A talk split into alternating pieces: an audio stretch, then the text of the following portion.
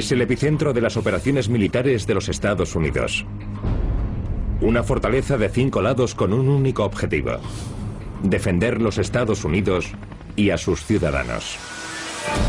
Pero detrás de los muros de hormigón y las ventanas blindadas del Pentágono hay secretos.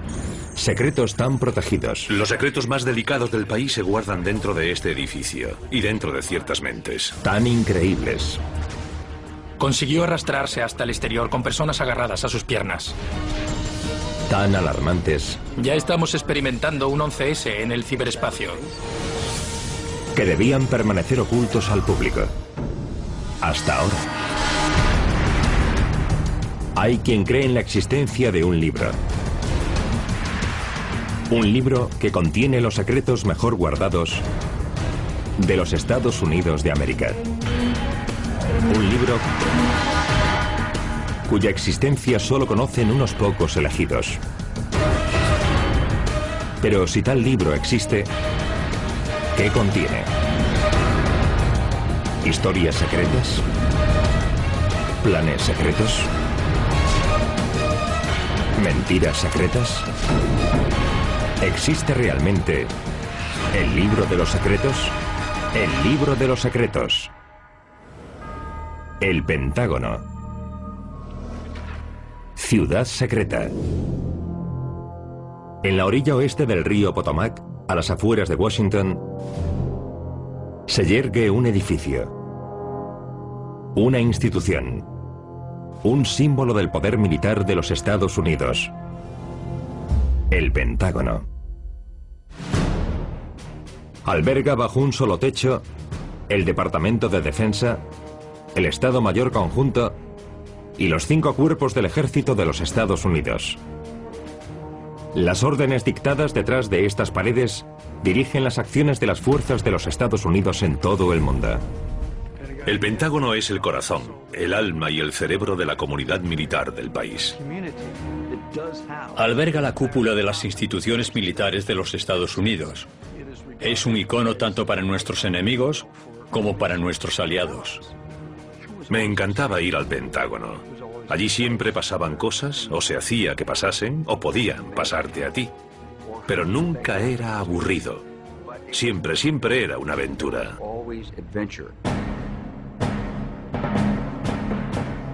Aunque quizás sea más conocido por su peculiar diseño, el Pentágono es el edificio de oficinas más grande del mundo que no es un rascacielos. Su superficie supera los 500.000 metros cuadrados y equivale a cinco manzanas de una ciudad. Los que trabajan en él lo llaman el Palacio de los Rompecabezas. El laberinto de pasillos y corredores que recorren el edificio suman más de 28 kilómetros. Pero a pesar de su enorme tamaño, el peculiar diseño del Pentágono permite acceder con rapidez a cualquiera de sus cinco lados iguales. Su diseño permite que alguien llegue desde el punto más alejado del edificio.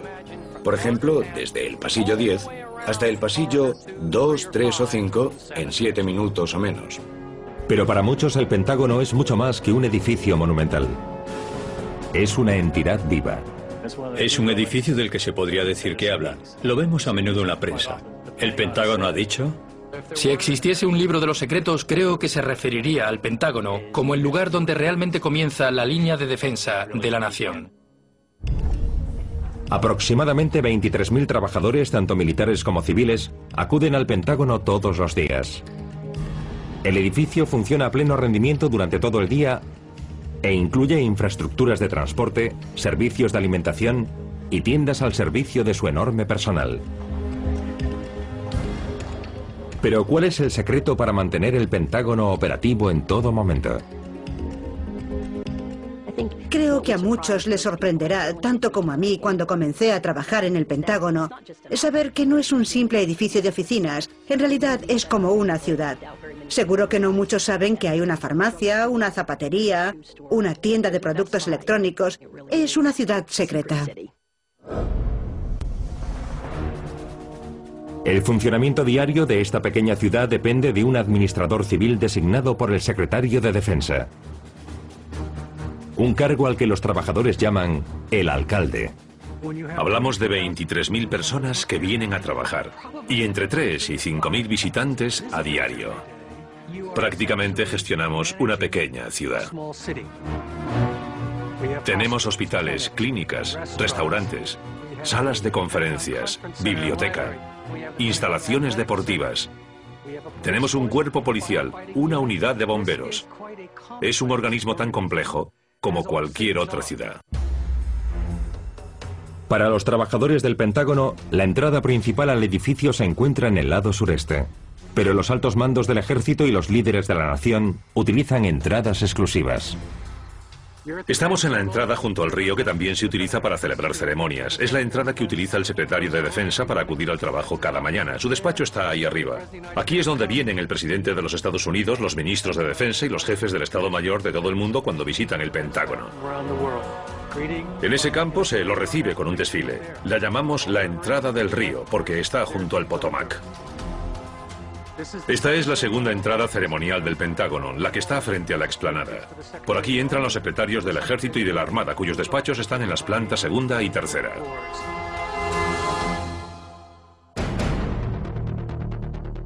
Los planos originales de un futuro cuartel militar con cinco lados, cinco plantas y cinco estructuras concéntricas estuvieron a punto de ser sustituidos por un diseño más tradicional. El diseño de cinco lados del Pentágono es un accidente de la historia. El terreno que habían elegido para construirlo, cerca del puente de Arlington, tenía cinco lados. Pero más tarde, decidieron construirlo en otro terreno que no tenía cinco lados. Al cambiar la ubicación del edificio, podían haber cambiado también su diseño de cinco lados. Pero los arquitectos se dieron cuenta de que la forma del Pentágono era más práctica que la de un gran rectángulo. Aunque el Pentágono fue concebido inicialmente como un recinto temporal, modificaron rápidamente los planos originales y la finalidad de su diseño por una razón más secreta. ¿Por qué la construcción del Pentágono se inició el 11 de septiembre de 1941? Tres meses antes de que los japoneses bombardeasen Pearl Harbor. ¿Acaso los líderes de los Estados Unidos preparaban secretamente al país para la guerra? ¿Una guerra que sabían que era inevitable? El Departamento de Guerra estaba dividido en 17 edificios por todo Washington. Estaba terriblemente descentralizado y el general George Marshall, jefe del Estado Mayor, ordenó a su jefe de proyectos de construcción que idease algún plan que permitiese reagrupar el Departamento de Guerra. El presidente Roosevelt, cuando aprobó en secreto los planos del enorme edificio, Pensaba utilizarlo después de la guerra para archivar toda la documentación que abarrotaba Washington. 7 de diciembre de 1941. Los japoneses bombardean Pearl Harbor. Los Estados Unidos entran en la guerra. Y el ritmo de construcción del Pentágono se acelera. Centralizar el Departamento de Guerra en un único lugar se convirtió en una emergencia y una cuestión de orgullo nacional. Antes de Pearl Harbor trabajaban en su construcción unas 4.000 personas. Tras el bombardeo se superaron todos los impedimentos.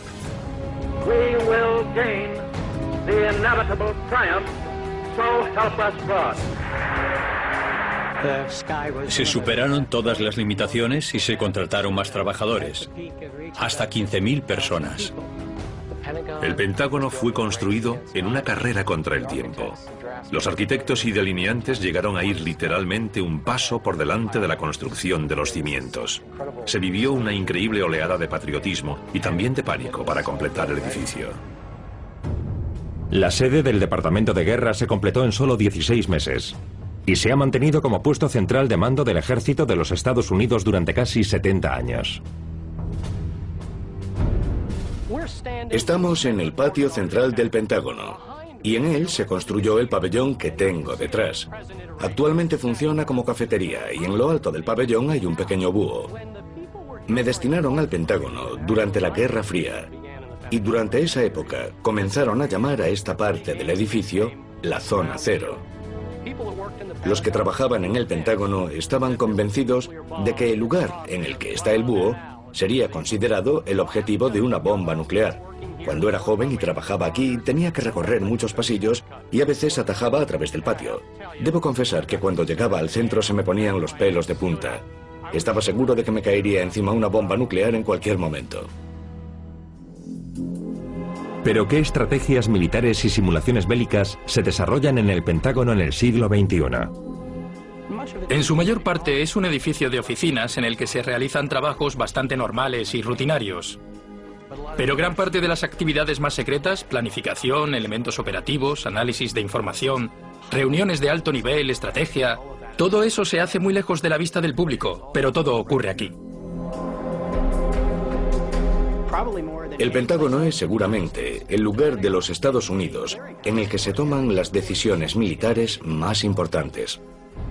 Al ser el lugar de trabajo de los ideólogos de la estrategia militar de los Estados Unidos, el Pentágono ha resultado ser uno de los principales objetivos del terrorismo. Es un objetivo porque es el símbolo del poder militar estadounidense. Dentro está el Departamento de Defensa, y en él trabajan los grandes líderes de las Fuerzas Armadas de los Estados Unidos.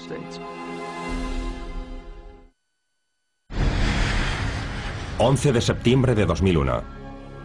Varios militantes de Al-Qaeda ejecutan un plan terrorista para atacar los Estados Unidos utilizando aviones comerciales como armas. Sus objetivos son lugares de gran relevancia estratégica, económica, política y militar. La mañana del 11 de septiembre, mientras trabajaba como cualquier otro día, hacia las nueve y cuarto, una de mis compañeras de trabajo me preguntó si sabía lo que estaba pasando en Nueva York. Le contesté que no, y me dijo, tienes que ver esto.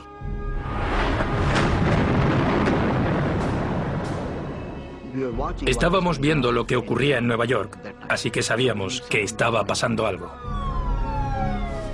En medio del caos, el vuelo 77 de American Airlines, que había despegado del Aeropuerto Internacional de Dulles esa misma mañana, había sido secuestrado mientras sobrevolaba Ohio. Lo que no podían prever quienes estaban en el Pentágono era que aquel Boeing 757 se dirigía directamente hacia ellos. A medida que se acercaba al Pentágono, realizó un viraje de 360 grados. Sobrevoló el Pentágono, dio una vuelta alrededor y mientras lo hacía, fue descendiendo. Acababa de entrar en mi despacho y oí una especie de ruido sordo y grave durante unos segundos. Y entonces las luces empezaron a vibrar. A las 9.37 de la mañana, el avión con seis tripulantes, 53 pasajeros y cinco secuestradores a bordo se estrelló contra el muro oeste del Pentágono. Se calcula que iba a 850 kilómetros por hora. Los miles de litros que transportaba explotaron con el impacto.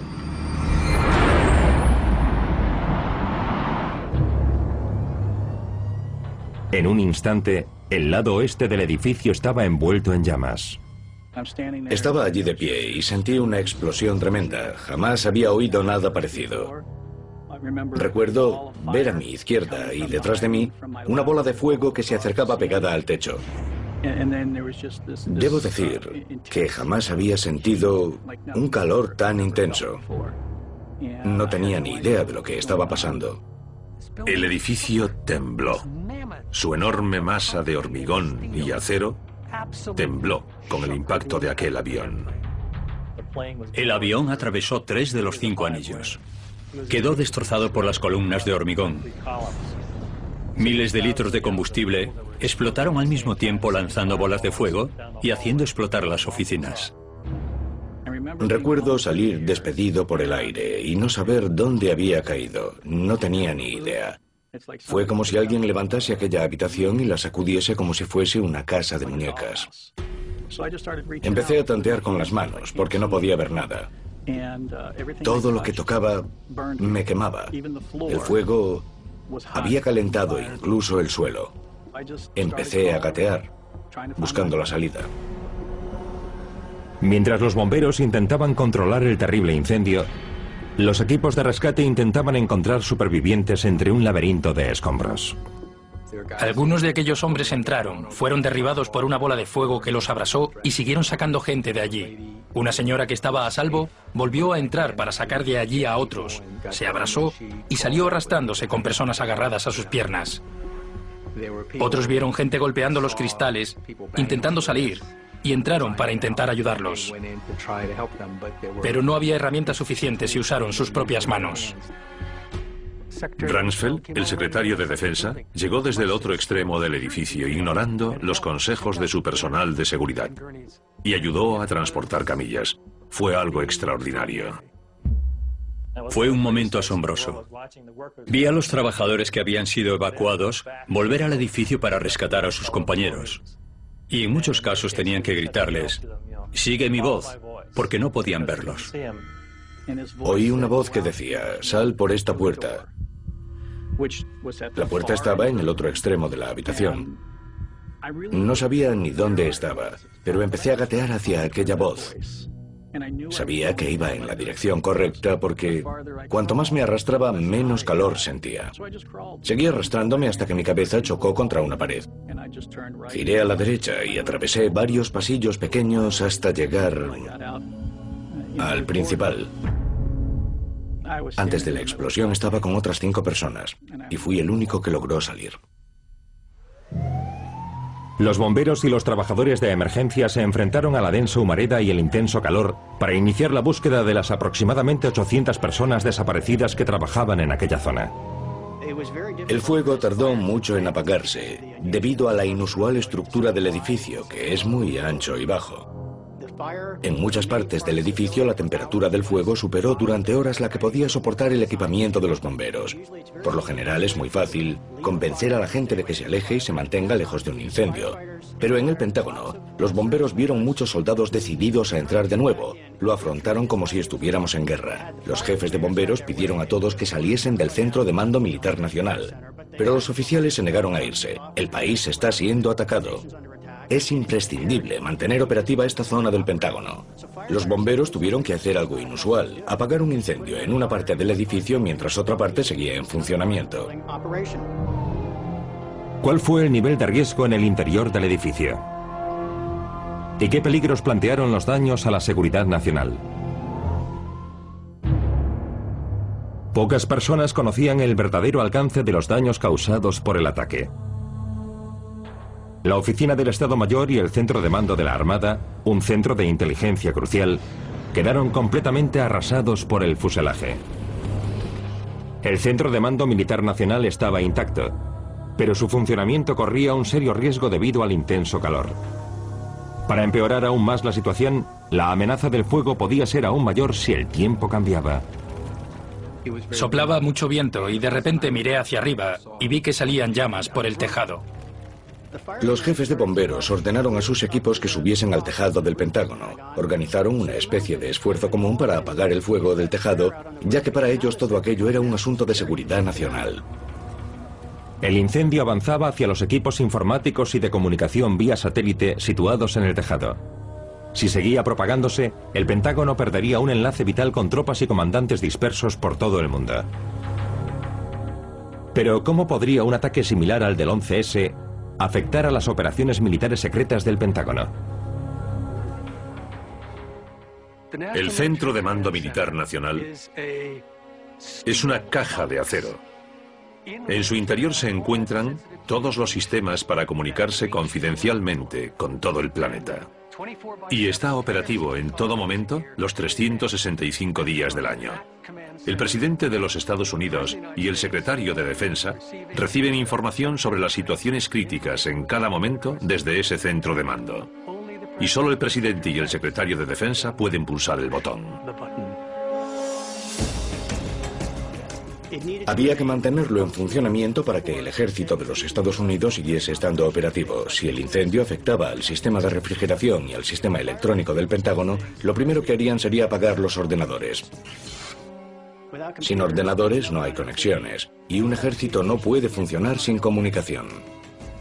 Los encargados de mantenimiento del edificio Se dieron cuenta de que había que mantener alta la presión del agua para que el departamento de bomberos intentase apagar el incendio.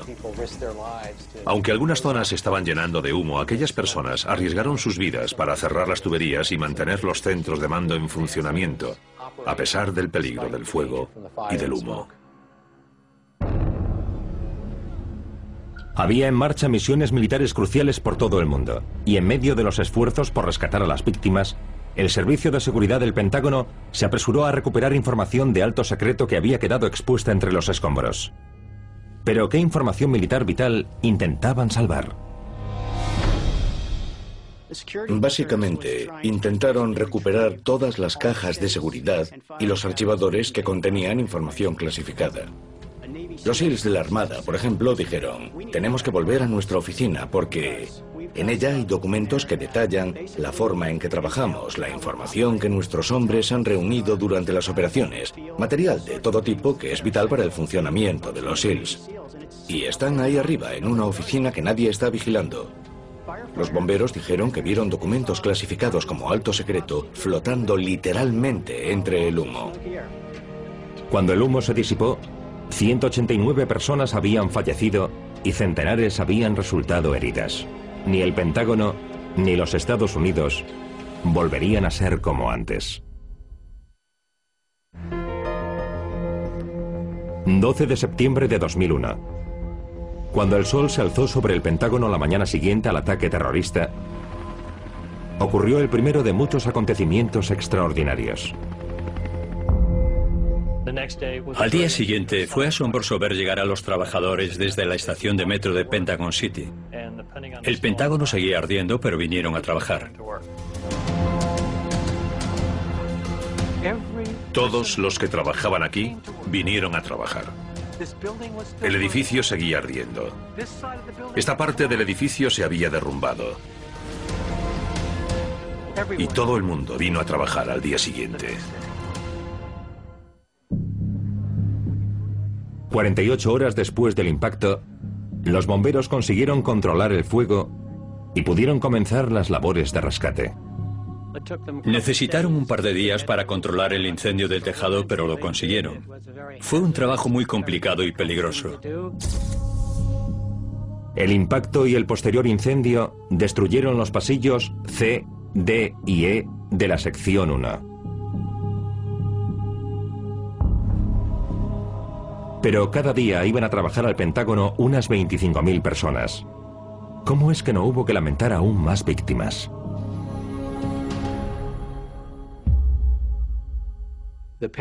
Estaban haciendo reformas en el Pentágono y terminando las de la sección 1. Si los aviones se hubiesen estrellado un mes antes o después, habría muerto mucha más gente porque habría habido muchas más personas en el edificio. La parte del edificio en la que se estrelló el avión era la única que disponía de rociadores contra incendios. La única que tenía ventanas resistentes a las explosiones, la única que disponía de soporte estructural, la única con un revestimiento similar al Kevlar para protegerla de los fragmentos de vidrio y de piedra. En cuestión de horas, hubo que sustituir los planes de reforma del edificio para su reconstrucción. Pero ¿cuál fue el secreto de la rápida reconstrucción del Pentágono? Recuperar la operatividad del Pentágono se consideró una cuestión crucial. Además, fue un acto simbólico muy importante reconstruir completamente el Pentágono y dejarlo en mejores condiciones que nunca. A los trabajadores se les ocurrió un plan, reconstruir el edificio antes del primer aniversario de los ataques. Lo llamaron Proyecto Fénix. Fue una cuestión de enorme orgullo y patriotismo para todos los implicados. En ciertos momentos, hubo 4.000 personas trabajando juntas.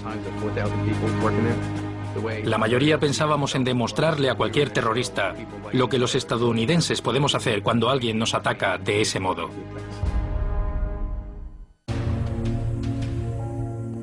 Muchas personas trabajaban 20 o 22 horas al día. Cuando me iba durante dos o tres horas, al volver había gente durmiendo sobre el cemento del helipuerto para poder informarme en cuanto llegase. Pero aunque trabajar durante todo el día ayudase a alcanzar el objetivo, no bastaría para conseguirlo en el plazo de un año que se habían marcado. Por tanto, ¿qué medidas especiales se tomaron para terminar incluso antes de la fecha fijada. Lo primero que hacíamos era decir a todo el mundo lo que había que construir ese día y después hacíamos los planos. Había que construir una pared e instalar unas tuberías, pero las instalamos antes de que el muro estuviese levantado. Primero se pusieron las tuberías y luego hubo que construir la pared alrededor, algo que no se suele hacer. Todo el mundo innovó e improvisó.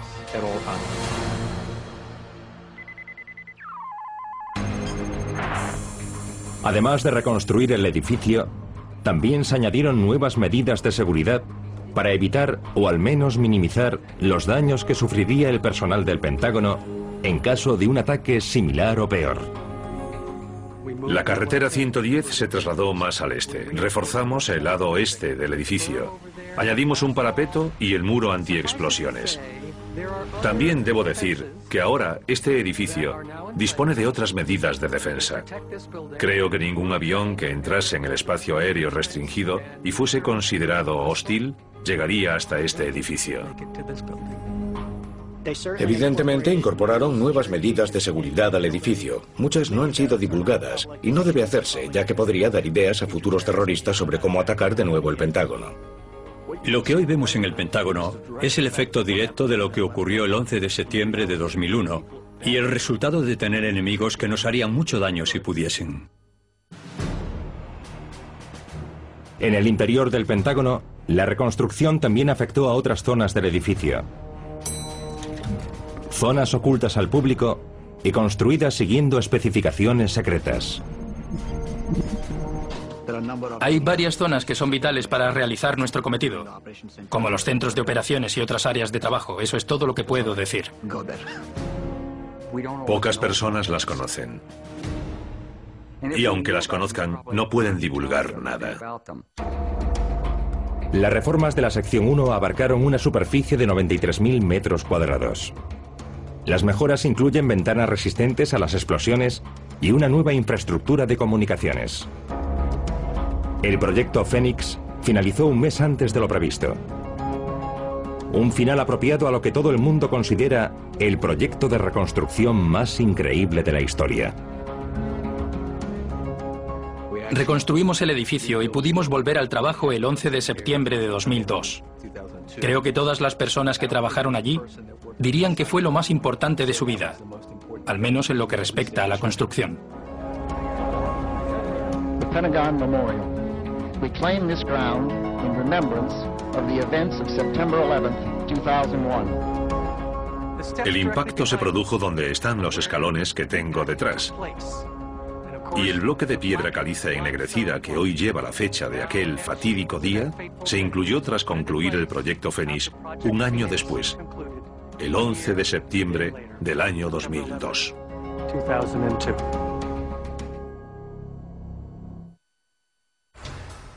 A raíz de los atentados del 11S, se reforzó la seguridad de la estructura física y en toda la zona que rodea al Pentágono. Pero también se mejoraron las medidas de seguridad en el interior del recinto militar. Antes del 11S, el Pentágono contaba con una fuerza policial, guardias de seguridad, por así decirlo. Después del 11S, ese grupo se convirtió en una nueva unidad, la Agencia de Protección del Pentágono. La agencia, también conocida como Policía del Pentágono, es una molestia para todos los que trabajan allí porque hacen que sea difícil entrar. Si a tu identificación le pasa algo no podrás pasar, pero es extremadamente importante para la seguridad. El Pentágono utiliza la tecnología de control de acceso más avanzada. Cambian constantemente todas las tecnologías que utilizan. La identificación mediante el examen de la retina, de la mano, todo tipo de dispositivos. La función de la Agencia de Protección del Pentágono es ocuparse de todas las amenazas.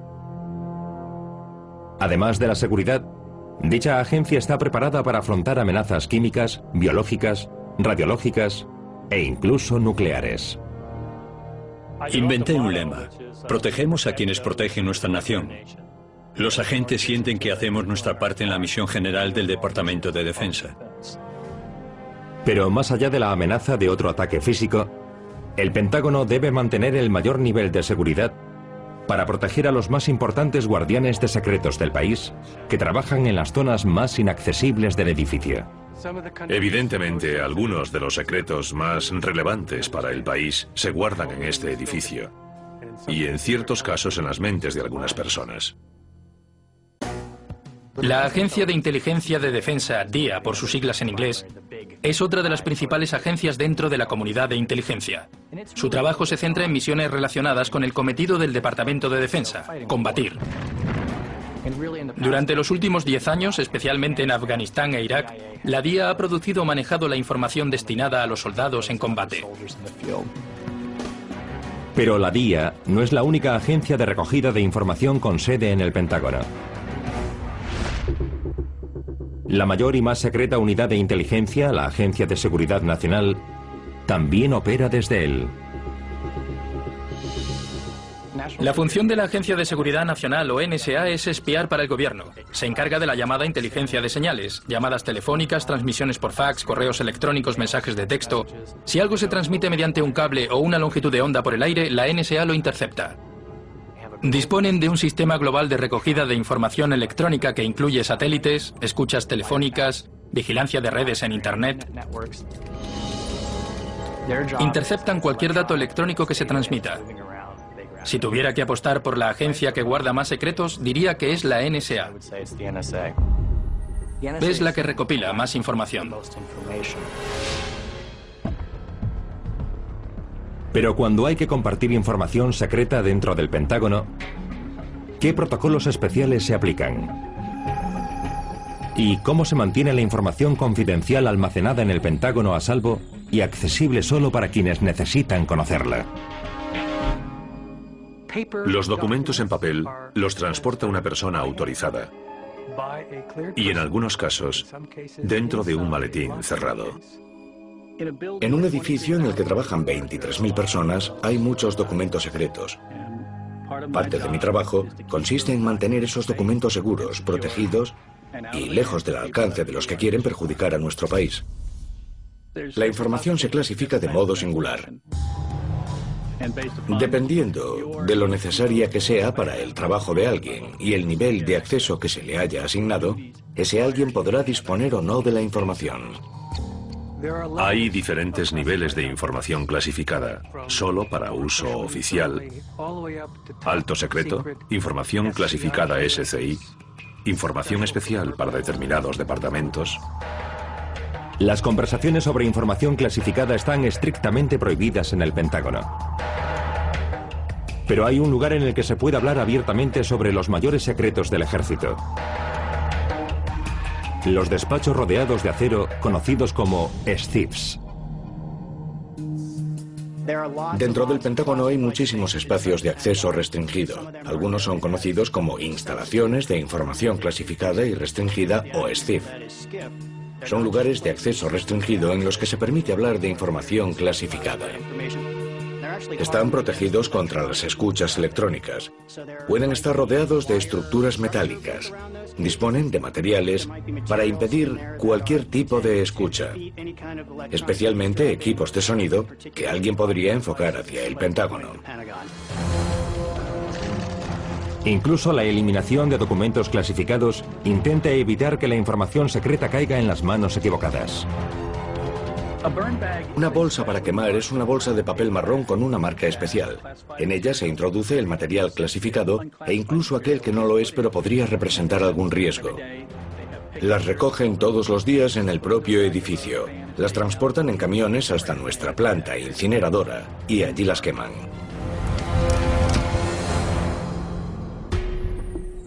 En la comunidad de los servicios de inteligencia la información es poder y los secretos la información más valiosa. Pero, ¿qué tipo de secretos intentan descubrir las mentes más brillantes del ejército que trabajan en el Pentágono? Creo que los servicios de inteligencia buscan algo que les pueda indicar lo que va a ocurrir. La información se utiliza casi como una bola de cristal. Analizan los datos para intentar ver el futuro. En julio de 2011, el Departamento de Defensa distribuyó su primera estrategia oficial para operar en la era digital. La misión tradicional del Pentágono era garantizar la seguridad de los Estados Unidos por tierra, mar y aire.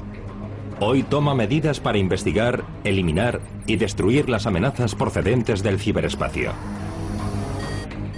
El Pentágono no solo ha sido el objetivo de ataques físicos, también lo ha sido de cientos de ataques informáticos. Ocurre cada día. Es el principal objetivo de enemigos que intentan irrumpir en nuestras comunicaciones, ordenadores, hardware, software e inutilizar los equipos de la seguridad nacional. Ya estamos experimentando un 11S en el ciberespacio. Ya está ocurriendo. En los últimos dos años hemos perdido billones de dólares en propiedad intelectual. Lo más complicado de la seguridad informática es que no sabes que te han robado. Aunque alguien robe tus datos, puedes seguir utilizándolos. Si alguien te roba un submarino, sabes que ha desaparecido. El asalto más importante a las redes militares de los Estados Unidos se produjo en 2008, cuando un agente de un servicio de inteligencia extranjero insertó una memoria USB con un virus en uno de los ordenadores portátiles del gobierno en Oriente Próximo. El código dañino se propagó sin ser detectado por los sistemas de acceso restringido hasta llegar a una red dirigida por el mando central de los Estados Unidos y puso sus servidores bajo control enemigo. En 2008 descubrimos que se pueden lanzar ataques incluso contra una agencia o un departamento que no estén conectados a una red o a Internet. Puede hacerse insertando una memoria USB que contenga un código dañino en una red que no esté conectada a otras. Es muy similar a lo que pasaba en los viejos tiempos de la Guerra Fría. Enviabas a una instalación del gobierno un espía que se hacía pasar por un visitante e intentaba robar documentos. El Comando Cibernético es la unidad encargada de proteger la infraestructura digital del país en el siglo XXI. Su misión es proteger todos los recursos del ejército. ¿Pero ha lanzado el Comando Cibernético algún contraataque? Recientemente ocurrió algo muy interesante en Irán con el llamado virus Stuxnet. Al parecer se trataba de un virus capaz de bloquear el programa nuclear de ese país y según algunos cálculos lo retrasó entre uno y tres años. Si realmente disponemos de esa capacidad es un recurso muy útil. Pero ¿quiénes son los asaltantes secretos que planean ataques a los servidores y sistemas del Pentágono? Muchos creen que los chinos, los rusos, tal vez incluso algunos de nuestros aliados, prestan mucha atención al Pentágono en todo momento. Si analizamos quién intenta irrumpir en redes militares, veremos todo tipo de personas, desde espías extranjeros a empresas que intentan obtener información sobre sus competidores. Pero lo que preocupa cada vez más al Pentágono son otros gobiernos, ejércitos, espías extranjeros, especialmente China, que ha sido el origen de muchos de esos intentos y de algunos de los más exitosos. Y también Rusia, donde los servicios de inteligencia siguen muy interesados en lo que hace nuestro ejército. El anonimato de Internet permite a los atacantes disponer de todo el ciberespacio para lanzar un ataque sin que se sepa quiénes son. Ese es uno de los grandes retos que debemos resolver. Saber quién es el atacante. Mientras los Estados Unidos tengan enemigos que deseen hacerles daño, el Pentágono será un objetivo tentador para un ataque físico o informático. Es un edificio gigantesco. Es muy difícil de proteger, como se demostró el 11S. El ejército ha situado en varios lugares de Washington baterías portátiles de misiles, por si alguien intenta estrellar un avión contra el Pentágono u otro edificio. El Pentágono es la sede central del ejército de los Estados Unidos. Pero ¿existen otras instalaciones secretas que permitan a las Fuerzas Armadas operar fuera del edificio? Existen varias instalaciones bien protegidas en diversos lugares que no voy a revelar. Hay quien cree en la existencia de una instalación secreta construida en la ladera de una montaña en Raven Rock, Pensilvania, conocida como Instalación R. ¿Podría ser la ubicación secreta de un segundo Pentágono? Es una cueva muy grande y sofisticada construida en la ladera de una montaña. En caso de conflicto nuclear, desde allí los líderes de nuestro país pueden seguir gobernándolo, independientemente de lo que haya sucedido. Está diseñada para resistir una explosión nuclear. Dispone en su interior de todos los sistemas de comunicación que el presidente y el secretario de Defensa necesitarían para dar órdenes al ejército y activar el arsenal nuclear estratégico. El Pentágono ha sido un icono de la fortaleza y la excelencia militar de los Estados Unidos durante siete décadas. Pero para aquellos que mejor lo conocen, el secreto de su importancia para el país va mucho más allá del propio edificio. Lo más extraordinario de este edificio no es el hormigón, ni la piedra caliza, no son los 28 kilómetros de pasillos, son las 23.000 personas que vienen a trabajar todos los días. Ellos son lo más especial de este edificio. Aquí es donde se plantean todas las amenazas futuras a las que podríamos enfrentarnos. Probablemente no exista una colección mayor de secretos que la que hay dentro de esas cinco paredes, porque, sinceramente, en ellos se basa la seguridad nacional de los Estados Unidos. Cuando la gente se acuesta por la noche, el Pentágono sigue trabajando. Siempre hay en él personas que vigilan lo que está ocurriendo en el mundo para garantizar la seguridad nacional.